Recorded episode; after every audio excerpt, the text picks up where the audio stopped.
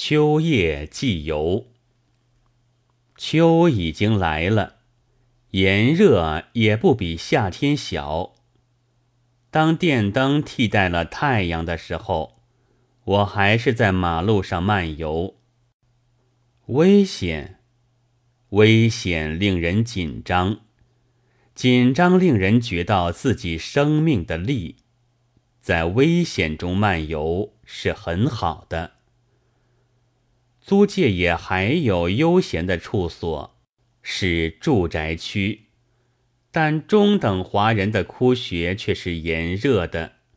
吃食蛋、胡琴、麻将、留声机、垃圾桶，光着身子和腿，相宜的是高等华人或五等洋人住处的门外，宽大的马路，碧绿的树。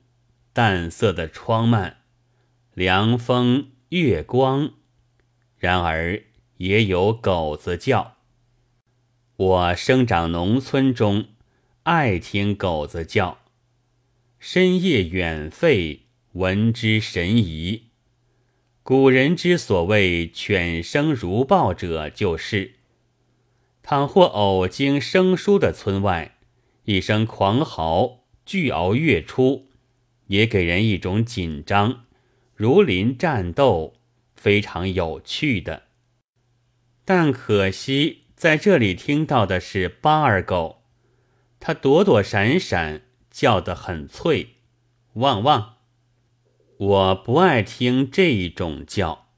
我一面漫步，是只要去和他主子的管门人说几句话，或者抛给他一根肉骨头。这两件我还能的，但是我不做。他常常要汪汪，我不爱听这一种叫。